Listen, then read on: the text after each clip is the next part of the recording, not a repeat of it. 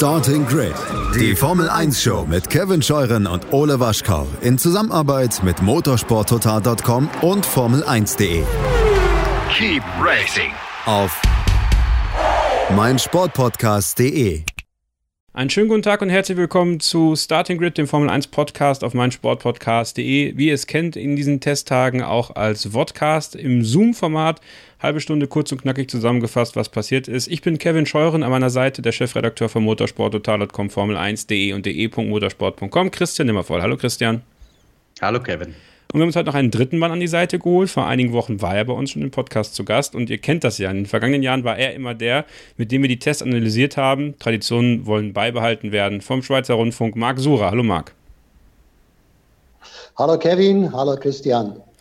Der letzte Testtag liegt hinter uns. Christian, was steht in deinem Logbuch? Ja, zum Einstieg in unseren heutigen Podcast vom dritten Testtag in Barcelona. Ihr seht, meine Augen wandern immer wieder auf den Notizzettel und Barcelona ist natürlich Quatsch, Bahrain sind wir dieses Jahr unterwegs. Ähm, da schauen wir ein bisschen auf die Zeiten und da haben wir zum ersten Mal seit lang, oder was heißt zum ersten Mal seit langer Zeit, aber wir haben nicht Mercedes vorne, äh, sondern Red Bull. Max Verstappen in 1,28,960. Da können wir vielleicht die Zeitentabelle mal einblenden. Vor Yuki Tsunoda im Alpha Tauri fast zeitgleich. Äh, Carlos Sainz mit 0,6 Sekunden Rückstand im Ferrari, Kimi Räikkönen im Alfa Romeo auf Platz 4 und Lewis Hamilton auf Platz 5. Das ist deswegen bemerkenswert, weil wir hatten, das haben wir rausgesucht heute, die Information, die letzten vier Jahre immer Ferrari als Testweltmeister, nur 2020, da war es Mercedes, ähm, aber noch nie Red Bull. Also das spricht für die Theorie von Helmut Marko, dass es ein sehr guter Saisonstart war. Ähm, eins der großen Themen, das wir heute hatten, war diese Theorie, die wir heute Morgen bei uns auf den Portalen thematisiert hatten, dass diese Regeländerung im Unterbodenbereich Mercedes möglicherweise mehr abstrafen könnte, als das bei Red Bull der Fall ist. Wegen dem Rake, den Neigungswinkel, haben wir in dem Podcast der letzten Tage schon ein bisschen besprochen, könnt ihr da nachhören. Wir hatten dann Max Verstappen heute in einer Online-Medienrunde, der hat gesagt, äh, er spürt vom Grip her, äh, dass es ganz okay ist, hat sich aber da nicht näher dazu geäußert, bestätigt aber grundsätzlich den Eindruck, äh, der Red Bull ist dieses Jahr ein bisschen einfacher zu fahren. Ansonsten war Max Verstappen relativ zurückhaltend unterwegs. Mit Lewis Hamilton haben wir heute auch gesprochen. Der sagt, Red Bull 2021 ein ganz anderes Kaliber als in den letzten Jahren. Valtteri Bottas war zu Mittag in der 4-PK. Der hat gesagt, nachdem es die ersten zwei Tage nicht so gut gelaufen ist, dass heute ein paar Schritte vorwärts wörtlich gemacht wurden bei Mercedes. Ähm, gestern hatte er sich ja noch über dieses unruhige Heck beklagt. Ähm, dann kommen wir kurz zu Ferrari bei den Topspeeds, bisschen weiter vorne. Direkt die Frage gehabt, ihr seht schon heute was voll mit Medienrunden. Die Frage an Mattia Binotto, der hat gesagt, man hat im Motorenbereich einen guten Schritt gemacht. Das kommt jetzt nicht überraschend, ist aber aus Ferrari-Sicht natürlich sehr positiv. Weniger positiv, am Vormittag gab es eine Situation, als Leclerc äh, und Kimi mal zeitgleich auf der Strecke waren und einen Long Run gefahren sind. Das heißt, da konnte man das wirklich schön vergleichen. Da war der Ferrari nicht um so viel schneller, als der Alfa Romeo das war. Hat Binotto ein bisschen runtergeschrieben gespielt, war aber schön zu beobachten. Nachmittags dann habe ich hier stehen Hydraulikproblem bei Sainz. Aston Martin aus deutscher Sicht, Sebastian Vettel, leider wenig berauschende Longruns gefahren, keine Push-Lap gefahren, mit denen haben wir jetzt gerade noch gesprochen. Äh, auch am Ende des Tages ein technisches Problem gehabt, da wusste er noch nicht genau, was es war. Ähm, seitens des Teams wurde kommuniziert, dass es ein Ladedruckverlust war, also wieder ein Mercedes-Thema, wie es aussieht. Alpha Tauri, sehr guten Test gehabt, sehr schnell, Zunoda sehr starke Zeit gefahren, heute stehen besser da als vor einem Jahr, hat Pierre Gasly gesagt in einer Medienrunde wenn wir den Hund von Max Sura im Hintergrund hören, mit Marc werden wir gleich noch sprechen. Äh, Mick Schumacher, der hat heute mal den Tank leer gemacht und ist auch mal schnellere Zeiten gefahren. Und dann hatten wir noch ein sehr interessantes äh, Mediengespräch mit James Key und Andy Seidel von McLaren. Beide äußern sich optimistisch, sagen, sie erwarten die gleiche Kampfgruppe, wie das letztes Jahr der Fall war. Und dann habe ich natürlich auch noch, Kevin, weil das Thema hatten wir gestern schon in unserer kleinen Show hier, äh, James Key auf den Diffusor angesprochen ähm, und ihn gefragt, wie lange wird es denn dauern, bis ein Team das nachbauen kann? Sollte das eine sehr gute Idee sein? James Key sagt, man braucht dafür drei bis fünf Wochen. So, das ist die Zusammenfassung. Kevin, jetzt darfst du übernehmen. Jetzt habe ich frecherweise Marc stumm geschaltet. Marc, kannst du dir mal wieder das Mikrofon anmachen? Das ist, das ist hier, das ist hier Live-Action. So, jetzt. jetzt hört man ihn wieder.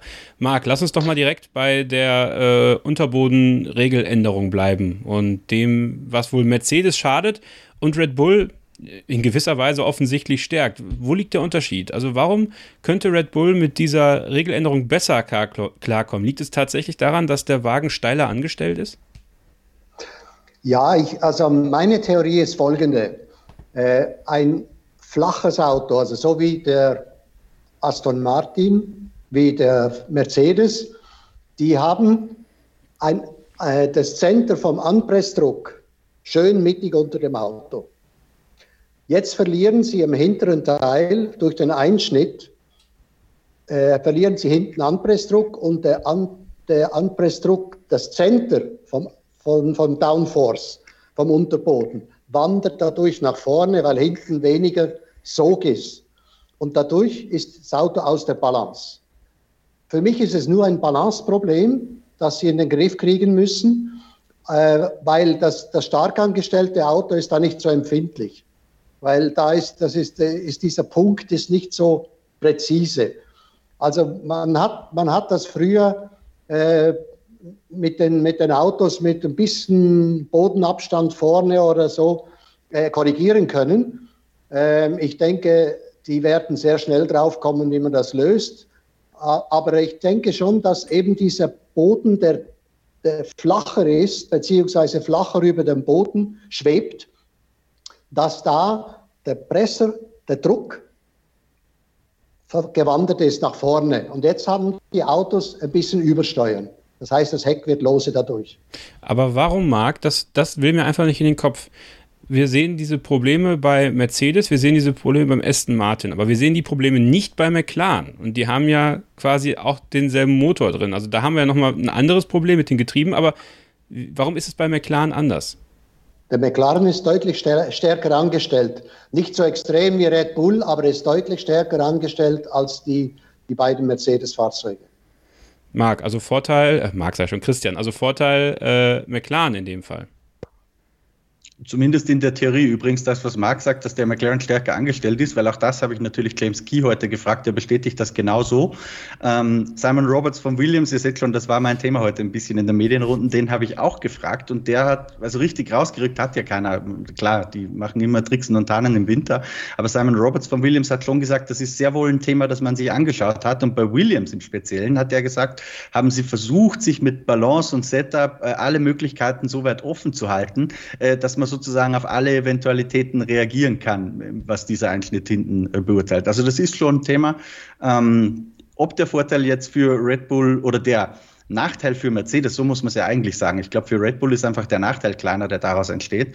Ob das jetzt wirklich das Kräfteverhältnis zugunsten von Red Bull verschiebt, werden wir sehen. Aber in der Theorie äh, ist es schon so. Und ich finde, das hat Marc mit seinen äh, Experten Argus-Augen sicher viel besser beobachtet als ich. Aber ich finde, dass man im Vergleich zum Vorjahr schon einen Unterschied sieht im Handling. Lewis Hamilton hat auch heute wieder ein paar Schwierigkeiten gehabt, hat sich auch einmal gedreht am Nachmittag, wohingegen der Red Bull, der immer eher nervös unterwegs war, äh, tatsächlich relativ gut liegt momentan momentan. Ist dir das auch genauso aufgefallen, Marc? Ja, genau. Also der Red Bull ist vom Heck her extrem stabil, finde ich. Und äh, mir ist aufgefallen jetzt aber bei Mercedes, dass äh, Bottas viel besser klarkommt mit dem Auto als Lewis Hamilton. Jetzt sind wir wieder bei dem Vettel-Problem. Wenn, wenn du in die Kurve hineinbremst, dann ist ein loses Heck äh, gefährlicher. Das heißt, du drehst dich eher. Das ist ähm, Lewis Hamilton auch passiert, hat auch heute ein paar Mal wild korrigieren müssen. Und äh, Bottas hat einen kleinen anderen Fahrstil. Er kommt damit besser zurecht. Also im Moment ist das Auto pro Bottas. Und, aber ich denke, die werden das mit dem Setup irgendwann hinkriegen, dass es auch für den Lewis passt. Also ich, ich sehe das eher als ein Handlingsproblem, weniger als ein Speedproblem, weil das Auto wird schnell sein, es wird schnell bleiben. Es ist einfach der, ein bisschen aus der Balance geworfen. Ich werfe mal eine wilde Theorie in den Raum. Mercedes weiß schon seit gestern Abend, was der Fehler war, weiß auch, wie sie ihn beheben müssen und haben heute ordentlich gesandbagged, um die Leute in Sicherheit zu wiegen. Bitte, eure Meinung dazu. Und in Bahrain am ersten Rennen gewinnen sie locker. Wer möchte zuerst? Ich lasse dir den Vortritt. ähm, also, dass Mercedes bei den Tests immer mit Gewicht fährt, das wissen wir. Die sind nie leer gefahren. Also, wenn wir jetzt mal davon ausgehen, dass sie mindestens eine halbe bis eine Sekunde Gewicht drin hatten, dann, dann sind sie vorne mit dabei, so oder so. Und ich denke, in der Vergangenheit, äh, wir haben es vorhin äh, angesprochen, dass Ferrari immer vorne war bis im letzten Jahr. Im letzten Jahr war Ferrari nirgendwo und Red Bull hatte auch äh, Anfangsprobleme. Also Mercedes selbst mit dem Gewicht drin fuhren sie am schnellsten. Das ist dieses Jahr nicht der Fall. Das heißt, wenn Sie das Gewicht jetzt rausnehmen, sind Sie zwar vorne dabei, aber ich denke oder ich hoffe auch natürlich für uns, dass die Überlegenheit weg ist. Christian? Da gibt es nicht viel zu ergänzen, Kevin. Das hat Marc perfekt zusammengefasst. Gut. Dann lassen wir Mercedes mal hinter uns und kommen zu Sebastian Vettel und Aston Martin. Ähm, tatsächlich habe ich so ein bisschen drüber nachgedacht, wer sind so Gewinner und Verlierer dieser Testtage? Und bei Verlierer komme ich tatsächlich bei Sebastian Vettel raus, ein Stück weit, Christian. Ist das ein bisschen zu fies oder ist es leider so?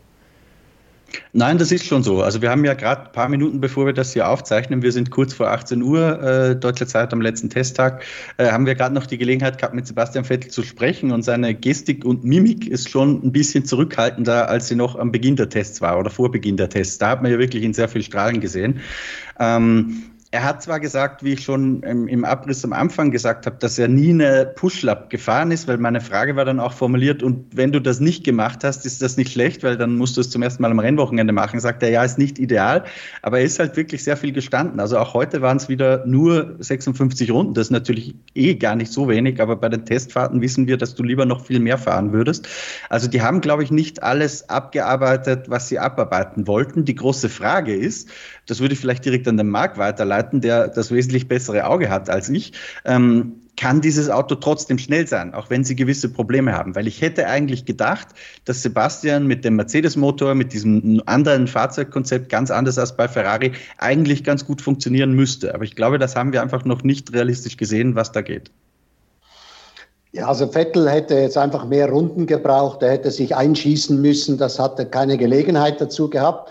Ich, ich denke, der Verlierer ist in erster Linie Aston Martin, weil die, die haben ja keinen Motor gewechselt wie McLaren und trotzdem haben sie alle möglichen Probleme gehabt. Vielleicht das war jetzt einfach Pech, aber es ist schon komisch, ja, weil McLaren hatte null Probleme und bei Aston Martin ging vieles schief.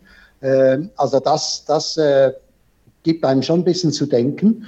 Und natürlich Vettel ist der Leidtragende, weil Stroll kam ja zum Fahren. Der ist gestern eigentlich gut unterwegs gewesen mit dem Auto. Also das Auto ist nicht so schlecht, aber äh, für den Vettel hat es jetzt einfach nicht gepasst. Perfekte Überleitung zu der nächsten Frage. Welchen Wettbewerbsvorteil hat jetzt Lance Stroll in diesem äh, Sinne? Nicht nur unbedingt, weil er mehr Runden beim Test gefahren ist, sondern weil er natürlich auch das Auto und eben auch das Team so viel besser kennt als Sebastian Vettel, der ja auch wichtige Abläufe dementsprechend nicht wirklich testen konnte am Wochenende. Ja, schon. Also das sind jetzt zwei Jahre, glaube ich, Story bei dem Team. Das, das wird man schon ein bisschen spüren, vor allem weil Sebastian eh nur die eineinhalb Tage hatte. Ähm, das wirst du merken am ersten Rennwochenende, bin ich mir fast sicher. Marc, Marc ich wollte dir nicht ins Wort fallen jetzt. Ja, also Stroll, Stroll äh, es ist sein Team, klar. Und äh, ich meine, wir dürfen nicht vergessen, der Stroll war oft schneller als Perez, also im gleichen Team. Also der Stroll ist schon schnell und äh, inzwischen ja auch erfahren genug, dass er das umsetzen kann. Also das wird natürlich jetzt beim ersten Rennen der Maßstab sein für Sebastian Vettel. Aber wir wissen, dass Sebastian Vettel, wenn das mal, wenn er das Auto mal richtig eingestellt hat, äh, dann, dann äh, wird er wieder über sich hinauswachsen, so wie wir das von ihm von früher kennen. Was ist so ein Zeitraum, Marc, wo du sagen würdest, so viel Zeit sollte man ihm geben, das zu schaffen? Wie viele Rennwochenenden? Ein, zwei Wochenende, mehr nicht. Okay. Ähm, da, da, kann ich noch was ergänzen, vielleicht äh, auch äh, direkt aus den Medienrunden heute transportiert. Zuerst hatten wir am Nachmittag Sergio Perez, der hat gesagt, er glaubt, dass er ungefähr fünf Rennwochenenden brauchen wird. Dann gab es bei Sebastian Vettel, weil dem wurde die gleiche Frage gestellt, so ein bisschen Missverständnis, weil der Journalist Ian Parks hat gesagt five Laps, er meinte natürlich fünf Rennen. Da meinte Vettel dann, das ist aber ein bisschen optimistisch, als dann äh, richtig gestellt wurde, Perez hat fünf Rennen gesagt, meinte er, das ist so eine Hausnummer, wo er auch glaubt, dass er das möglicherweise brauchen wird. Aber ich bin grundsätzlich beim Marc, ich glaube, bei den Ansprüchen, die ein Sebastian Vettel auch haben muss, äh, auch bei Aston Martin, soll es schon schneller gehen. Kommen wir mal zu Gewinnern äh, dieser Testfahrten. Ich glaube, uns allen ist klar, dass es Red Bull ist. Ich würde nur gerne mal über was anderes sprechen, weil wir haben jetzt so oft über Red Bull gesprochen. dann ist McLaren auch ein Gewinner, aber auch über die haben wir schon gesprochen. Und einen dritten Gewinner habe ich mir rausgesucht und der kommt jetzt äh, von ganz hinten, Alfa Romeo, Marc. Absolut, ich habe mir auch eine Liste gemacht, wer mir positiv aufgefallen ist und die sind ganz oben dabei. Keine Probleme und die haben am Auto was gefunden. Also das ist ja nicht nur der Motor, der jetzt besser geht, sonst wären sie nicht auf der Höhe von äh, Ferrari, sondern äh, die haben auch am Chassis was gefunden. Die haben letztes Jahr ja immer das Problem gehabt, dass sie nicht äh, auf eine Runde schnell waren.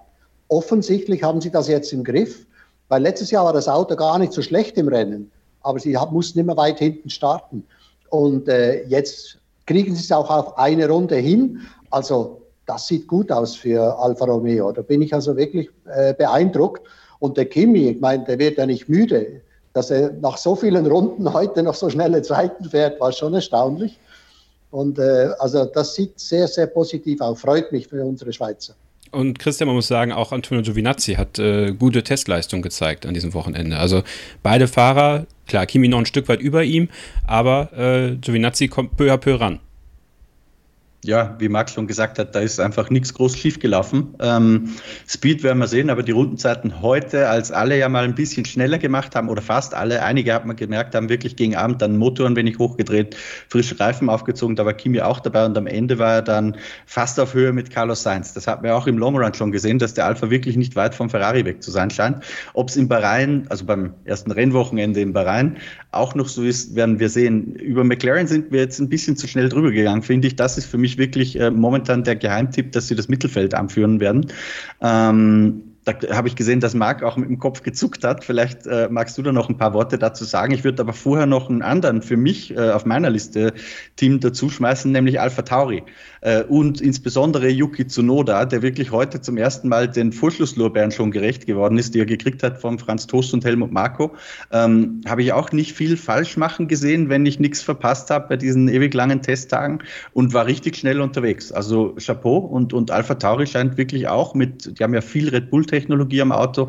Das scheint richtig gut zu funktionieren. Spricht auch dafür, und dann bin ich fertig und lass Marc über McLaren was sagen, äh, spricht auch dafür, dass das stimmt, was alle schon äh, sagen den ganzen Winter lang, dass Honda nochmal richtig Meter gemacht hat mit diesem neuen Motor. Marc, bitte.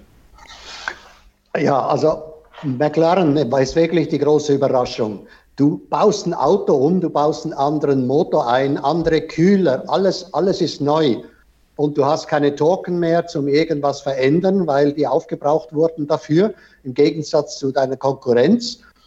Und das Auto kommt auf die Strecke, läuft fehlerfrei und ist sofort schnell. Also wirklich äh, Kompliment an James Key, der hat da ein super Auto hingestellt und auch an die ganze Mannschaft, die es auch zuverlässig hingestellt haben. Das ist ja wirklich nicht zu erwarten, wenn du einen Motor wechselst auf die Schnelle und alles neu machen musst. Also wirklich, das ist für mich äh, die größte Überraschung von diesen, von diesen Testfahrten. Ja, also erneut McLaren, die da äh, auf sich aufmerksam machen. Wie äh, hat euch Fernando Alonso gefallen an diesem Wochenende? Also er ist zurück in der Formel 1, äh, Titanplatte hin oder her. Ähm, ich glaube, was wir heute nicht gesehen haben von ihm, meiner Meinung nach, ist eine wirklich, wirklich, wirklich schnelle Runde. Das ist das Einzige, was gefehlt hat, Marc. Ja, ich glaube, der hat keinen Versuch gemacht. Also die sind mehr jetzt auf, äh, auf, auf äh, Renntrim gefahren. Die haben nicht mitgemacht beim abendlichen äh, Shootout.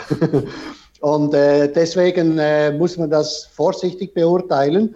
Aber sagen wir, die Longruns haben gut ausgesehen, äh, bei beiden, auch bei Ocon. Also ich denke, das Auto ist gut und Fernando fährt wie eh und je. Also ich sehe da nichts. Und nicht vergessen, Fernando ist ja vor allem stark im Rennen. Das ist ein Racer. Der ist nicht jetzt auf eine Runde der Superschnelle, sondern der ist immer im Rennen der Mann, der irgendwo nach vorne kommt. Und deswegen äh, sieht das ganz gut aus für ihn. Christian, kann man schon sagen, Esteban Fernando ist faster than you?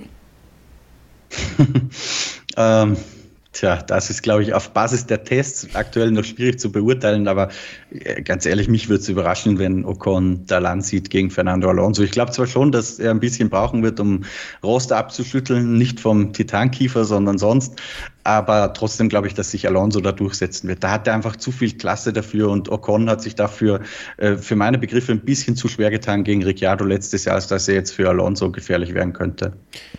Jetzt haben wir schon wieder so viel Zeit verbracht, ohne über Ferrari zu sprechen. Würde ich aber trotzdem ganz gerne jetzt mal machen, Herr Christian. Äh, wie ist die Testleistung der Roten über diese drei Tage einzuschätzen und äh, sind sie auf dem Weg der Besserung? Also ich hätte vor dem Test gedacht, dass Ferrari einen richtig großen Sprung machen wird und bin eigentlich fast davon ausgegangen, dass die den dritten Platz einnehmen werden, so hinter Mercedes und Red Bull, weil das Auto für mich optisch sich wirklich mit am stärksten von allen Teams eigentlich vom Vorjahresmodell unterscheidet. Ähm, auch der Motor wissen wir, der ist zweifellos ein bisschen besser geworden. Aber wenn man jetzt die Tests so beobachtet hat, dann haben die entweder wirklich sehr viel Sprit drin gehabt immer, ähm, aber da war jetzt nichts Berauschendes dabei. Und ich rede da nicht nur von den absoluten Bestzeiten, sondern tatsächlich von den Phasen, wo man ein bisschen vergleichen konnte mit anderen Teams, als die Longruns gefahren sind. Weil wenn einer äh, 60 Runden in drei Stints fährt und dazwischen nicht auftankt, dann weiß man ungefähr, wie schwer der am Anfang war. Ja, da kann man dann schon ein bisschen einordnen. Und das war jetzt nicht wahnsinnig berauschend, was Ferrari da gezeigt hat. Also ich glaube, dass die möglicherweise ein bisschen besser, konstanter als letztes Jahr davor sein werden, auch weil, glaube ich, Sainz näher dran ist an Leclerc als Vettel, das letztes Jahr an, an Leclerc war. Aber ich sehe Ferrari jetzt nicht top of the midfield. Das, da sehe ich eher andere, da sehe ich McLaren.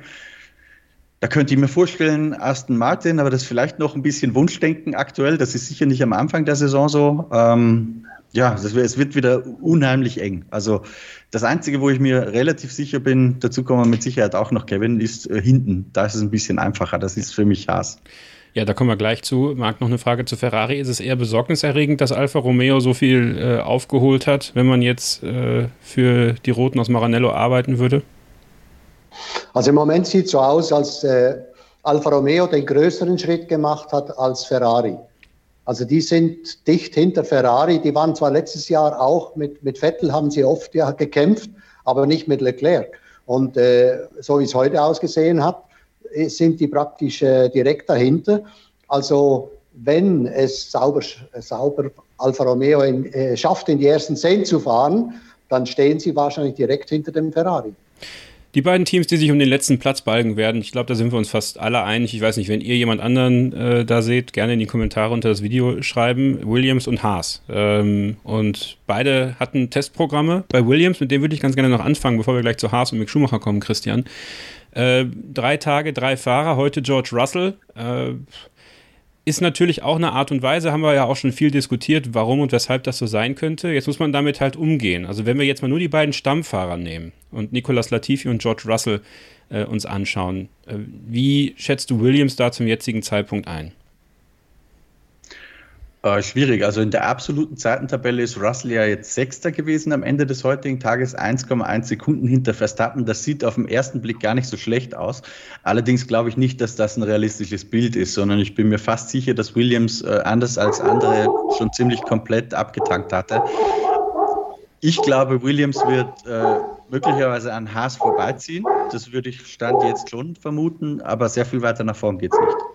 Wir müssen jetzt mal gucken, ob es da eine Korrelation zwischen den Themen und den Bällen von Mark Suras Hund gibt. Also Williams mag er wohl nicht. Kein großer Williams-Fan. also der Latifi war siebte gestern. Also die haben schon Fortschritte gemacht. Nur wen wollen sie überholen außer Haas? Das ist das Problem. Ja, weil wenn, wenn jetzt äh, Alfa Romeo so einen Schritt gemacht hat, äh, wer bleibt denn noch, den man überholen könnte? Also werden sie logischerweise einen Schritt nach vorne gehen, aber viel weiter kann es dann nicht gehen, weil, wie gesagt, Alfa Romeo so einen großen Schritt gemacht hat. Ja, das stimmt. Also das ist schon ein bisschen besorgniserregend für die beiden Teams, dass Alfa Romeo offensichtlich jetzt erstmal davon fährt. Ähm, kommen wir doch zu Haas, Christian. Und mit Mick Schumacher hast du ja gestern unter anderem auch in einer Medienrunde gesprochen und ich habe vernommen, er hatte richtig gute Laune. Ja, also ganz schräg. Wir wissen ja, dass Mick wirklich äh, auf der PR-Seite sehr gut ausgebildet ist von Sabine Kehm und ihm da kein unüberlegter, unüberlegter Satz über die Lippen kommt. Aber langsam wird es fast schon ein bisschen spooky. Also gestern hat er ja nur darüber gesprochen und die englischen Journalisten haben sich darüber teilweise auch schon ein bisschen lustig gemacht, weil er ist mit allem super happy und super zufrieden und alles ist eine Challenge und er wird am liebsten jeden Tag fahren und jeden Tag mit dem Team gemeinsam Entscheidungen treffen und sowieso die ganzen Knöpfe drücken und die Reifen sind besser als in der Formel 2. Also so glücklich wie Mick ist, drüber in der Formel 1 zu sein, das nehme ich ihm übrigens sogar ab. Äh, aber wir würden uns natürlich wünschen, dass er auch dann und wann mal einen Satz rauslässt, der nicht ganz glatt geschmirgelt ist und wirklich mal übers Auto spricht und sagt, so hier in Kurve XY habe ich Schwierigkeiten und übersteuert zu viel, untersteuert zu viel. Da kommt leider nicht sehr viel. Was die Performance betrifft, ist es, glaube ich, noch sehr früh oder fast unmöglich zu sagen, wie er sich gegen Mazepin tun wird. Aber ich glaube, wir müssen die deutschen Formel 1-Fans darauf einstellen, dass Mick sehr häufig äh, sehr, sehr weit hinten stehen wird. Also über Q3 hinauskommen, das sehe ich ehrlich gesagt nicht, aus eigener Kraft zumindest. Ja, ich habe mir auch so ein paar Gedanken gemacht, einfach nur um diesen, diesen, diesen teaminternen Kampf, Marc. Und äh, wie viel Vorteil hat Nikita Mazepin auch im Vergleich zu Mick Schumacher aufgrund dieser privaten Formel-1-Tests, die er ja regelmäßig gefahren ist? Auch Mercedes ist er ja bereits gefahren, hat sein Vater ihm das ermöglicht. Also das macht ja dann doch auch für den Erfahrungsschatz, auch wenn er noch nicht kompetitiv Formel 1 gefahren ist, doch jede Menge aus und gibt ihm einen Vorteil gegenüber Mick Schumacher. Ja, das haben wir letztes Mal bei Lance Stroll gesehen. Der hat ja auch Autos gemietet und Rennstrecken und hat äh, mit seinem Sohn geübt. Also ähm, das ist natürlich der Vorteil, wenn der Vater so viel Geld hat. Auf der anderen Seite hat der Mick ja schon testen dürfen. Er hat den Alfa Romeo getestet, er hat Ferrari getestet, zweimal, mindestens zweimal. Und äh, von dem her ist er auch gut vorbereitet. Also ich, ich glaube nicht, dass das jetzt so einen riesen Unterschied macht. Ähm, ich, ich bin sicher, wir müssen jetzt mal abwarten, wenn dann das wirklich Schlag auf Schlag geht an einem Rennwochenende, wie es, wie es da meistert. Äh, wir wissen bei ihm, dass er immer ein bisschen länger braucht, aber dann, wenn er es mal im Griff hat, dann sich extrem steigern kann. Und äh, ich würde mich wundern, wenn es jetzt in der Formel 1 anders wäre. Ja, das ist natürlich einer dieser äh, Sachen, die wir hier in Deutschland natürlich ganz besonders beobachten werden. Ein letztes Thema war ja äh, ein größeres, das Kürzel MSC Christian. Das ist zurück in der Formel 1. Er hat es sich gewünscht. Ich persönlich bleibe dabei, auch wenn er sich das gewünscht hat. Man hätte beim SCH bleiben können. Also für die Reminiszenz ist es ganz toll. Meine Meinung ist allerdings, es erweckt schon bei vielen Leuten ein sehr verqueres Bild, glaube ich, von den äh, Anforderungen an Mick Schumacher jetzt, denn es gab ja Medien, die auch schon direkt am ersten Testtag geschrieben haben, Mick ist schon schneller als Mercedes. Man weiß nicht, ob es ironisch war oder ob sie es ernst meinten. Ähm, ja, insgesamt, wie siehst du es? Also Reminiszenz schön und gut, aber eigene Identität wäre ja auch was. Ehrlich gesagt Interessiert dich nicht, du weißt, ich weiß. Ich bin sonst nie um Worte verlegen, Kevin, aber in dem Fall würde ich sagen, es ist mir wurscht. Oh, okay. Und ich glaube auch, ich glaube, dass es Mick sich zwar gewünscht hat, das sagt er zumindest, dass das sein Wunsch war, aber ich glaube, dass es auch für ihn nicht so wichtig ist. Da wird, glaube ich, von den Fans und so mehr reingelesen. Ja, was, vielleicht hat Marc eine Meinung dazu. Also ich, ich habe mich gefreut, als ich MSC gesehen habe auf der Liste. Ich fand, das ist äh, Nostalgie, das passt zu Formel 1, das finde ich schön. Gut, wenn David dann kommt, dann haben wir DSC noch und dann haben wir, haben wir den, den Neffen, äh, den, den äh, den Cousin-Kampf in der Formel 1. Da freuen wir uns drauf. So, das war's. Drei Tage Tests liegen hinter uns. Wir haben euch alle drei Tage hier einen wunderbaren äh, Vodcast präsentiert auf dem YouTube-Kanal von Formel1.de. Den könnt ihr abonnieren, auf die Glocke hauen und dann bekommt ihr jedes Video direkt in euren äh, Feed beziehungsweise per E-Mail sogar benachrichtigt. Ihr abonniert bitte auch Starting Grid, den Formel 1 Podcast auf meinsportpodcast.de und dann bedanke ich mich ganz, ganz herzlich bei Marc Sura für seine Expertise heute. Dankeschön und auch bei Christian Nimmervoll natürlich, dem Chefredakteur von Motorsport Network Germany, dessen Facebook-Seite F1 in Zeit mit Christian Nimmervoll ihr auf jeden Fall liken solltet. Bitte gerne, danke Kevin. In diesem Sinne hören wir uns das nächste Mal wieder im Podcast, im Podcast, wo auch immer. Bleibt uns gewogen. Keep racing und ciao. Starting Grid, die Formel 1 Show mit Kevin Scheuren und Ole Waschkau in Zusammenarbeit mit motorsporttotal.com und Formel1.de. Keep racing Auf meinsportpodcast.de